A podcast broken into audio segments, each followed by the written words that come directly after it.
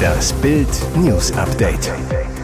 Es ist Freitag, der 6. Januar und das sind die Bild meldungen Sexenthüllung in Harrys Biografie Spare. Sie behandelte mich wie einen jungen Hengst.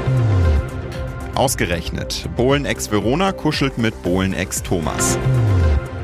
Top-Vereine stehen Schlange. 100 Millionen Angriff auf Bundesliga-Star.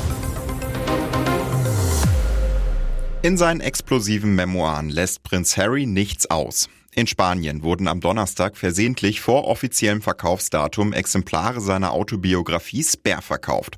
Und daraus wird nun fleißig zitiert. In dem Kapitel Unrühmliche Episode schildert Harry ganz unverblümt, wie er als 17-Jähriger seine Unschuld an eine ältere Frau verlor. Jetzt fragt sich natürlich jeder Royal-Fan, wer ist diese taffe Reiterin, die mit Harrys Unschuld davon galoppierte. Die Identität der Frau gibt er nicht preis, aber Harry verrät, sie mochte Pferde, sehr sogar, und behandelte mich wie einen jungen Hengst. Die Dame schleppte Harry, den royalen Rotschopf, der damals noch ein Teenager war, unter freiem Himmel ab. Unter den vielen Dingen, die dabei falsch waren, geschah es auf einer Wiese hinter einer belebten Kneipe, schrieb Prinz Harry. Kuscheln und romantisches Vorspiel, Fehlanzeige. Harry beschreibt es so. Kurzer Ritt, dann gab sie mir einen Klaps auf den Hintern und schickte mich in die Gnade. Ein royaler Quickie. Was für ein denkwürdiges erstes Mal. Harry schreibt auch, dass es bei dieser einen Begegnung mit ihr blieb. Erst vermasselten die Gauner den Job, dann mussten sie um ihr Leben fürchten. Nach einer gescheiterten Bergung von 740 Kilogramm Kokain aus einem Kaffeekontainer im Güterverkehrszentrum Bremen hatten vier Drogenkuriere aus Hannover und Coburg mächtig Ärger mit dem Kartell. Verrückt, um zu belegen, dass sie das Rauschgift im Wert von 76 Millionen Euro nicht selbst eingesackt haben, bestellten die Bosse das Quartett nach Holland zum Lügendetektortest. Die irre Geschichte kam jetzt beim Prozess gegen die vier vor dem Landgericht in Coburg heraus. Einer sagt, ich hatte Angst vor der Fahrt. In einem praxisähnlichen Raum seien sie in Anwesenheit eines Arztes verhört worden. Alle vier bestanden den Test. Danach wurden wir an einem Coffeeshop herausgelassen. Ihr Glück währte nicht lang. Im Februar 2022 klickten in Hannover und Coburg die Handschellen. Anklage, Prozess wegen Drogenhandels bzw. Beihilfe. Dem geständigen Quartett blühen hohe Haftstrafen. Wer das macht, was er am besten kann, wird nie wieder arbeiten müssen. Werbeikone Verona Poth hat nach über zwölf Jahren ohne Personality-Show mit ihrer neuen Talkshow mit dem spitzfindigen Namen More Than Talking beim Streamingdienst Magenta TV anscheinend ihre Berufung zum Beruf gemacht. Bliblablub und gerne viel quatschen, wie ihr der Schnabel gewachsen ist. Für die zweite Folge hat sich Verona einen Gast gewünscht, mit dem sie eine Gemeinsamkeit hat. Denselben Ex-Partner. Und das wird sicher für einige Lacher sorgen. Dass sich Verona Poth und Ex-Modern Talking-Sänger Thomas Anders in einer Talkshow mit dem Namen More Than Talking treffen, klingt fast zu schön, um wahr zu sein. Durch die eigentliche Verbindung Pop-Titan Dieter Bohlen plaudern beide hoffentlich über einige bisher unerzählte Geschichten aus dem Nähkästchen. Die neue Show, die Verona seit Ende des Jahres beim Streamingdienst des magentafarbenen Telefonanbieters moderiert, hat die Unternehmerin sogar selbst entwickelt. Sein Name ziert künftig das Eingangsschild seines Heimatortes nahe Zagreb, nachdem ihn der Bürgermeister nun für seine tolle WM geehrt hat. Josko Guardiol genießt seinen Heimaturlaub. Sonntag soll er im Camp in Abu Dhabi ankommen. Mit ganz breiter Brust. Der Kroate hat nach einer sehr guten Hinrunde für RB Leipzig auch eine starke WM gespielt. Ein Wechsel im Winter ist ausgeschlossen, aber schon jetzt bringen sich die Topclubs für den Sommer in Stellung. Nach Bildinformationen kämpfen vor allem die England-Clubs FC Chelsea und auch Tottenham um den Verteidiger. Klar, 100 Millionen müssen auch für Guardiola auf den Tisch, aber noch gehört er Leipzig. Trotzdem wird neu Sportgeschäftsführer Max Eberl vorbauen und den Markt während des wohl ruhigen Transferwinter sondieren. Der zuletzt immer wieder genannte Josip Sutalo ist für Leipzig interessant, hat nach Bildinformationen aber nicht höchste Priorität. Und jetzt weitere wichtige Meldungen des Tages vom Bild Newsdesk. Seit Monaten versuchte der Kreml erfolglos, den Westen und die Ukraine mit Atomdrohungen einzuschüchtern. Jetzt erklärte der Sprecher des ukrainischen Militärgeheimdienstes Andrei Jussow, was Kriegsdiktator Wladimir Putin als nächstes plant. Atomwaffen auf der Krim und in Belarus stationieren. Im Gespräch mit dem TV-Sender Freedom über das Kriegsjahr 2023 machte Jussow auch deutlich, was dies für den weiteren Kriegsverlauf bedeuten würde. Wenn wir heute über die Gefahr eines Atomschlags durch das Putin-Regime und Russland sprechen, können wir diesen Moment nicht ausschließen. Jussow stellte aber auch klar, dass eine Verlegung von russischer Nuklearkapazität ihm nicht besonders den Schlaf rauben würde. Die Atomdrohungen des Kreml werden wohl auch im neuen Jahr nicht aufhören, glaubt er. Allerdings meint er auch weiterhin, dass Putin eher blufft. Für die Stationierung von Nuklearwaffen habe Putin offenbar zwei Gebiete auserkoren. Die besetzte Krim und das Land von Belarus-Diktator Alexander Lukaschenko. Laut Jussow denkt der Kreml darüber nach, von hier aus Provokationen mit Atomwaffen zu organisieren. Wie diese genau aussehen könnten, präzisierte der Geheimdienstsprecher aber nicht. Demnach werden die Waffenbewegungen genauestens verfolgt. Es gebe entsprechende Geheimdienstinformationen. Das wird also keine Überraschung sein.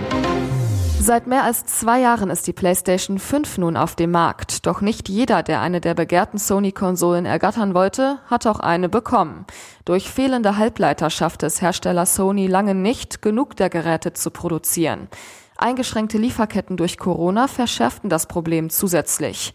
Die Folge, gerade zum Start der Konsole konnte längst nicht jeder Gaming-Fan eine der begehrten Konsolen ergattern. Diese Zeiten sollen laut Sony nun aber vorbei sein.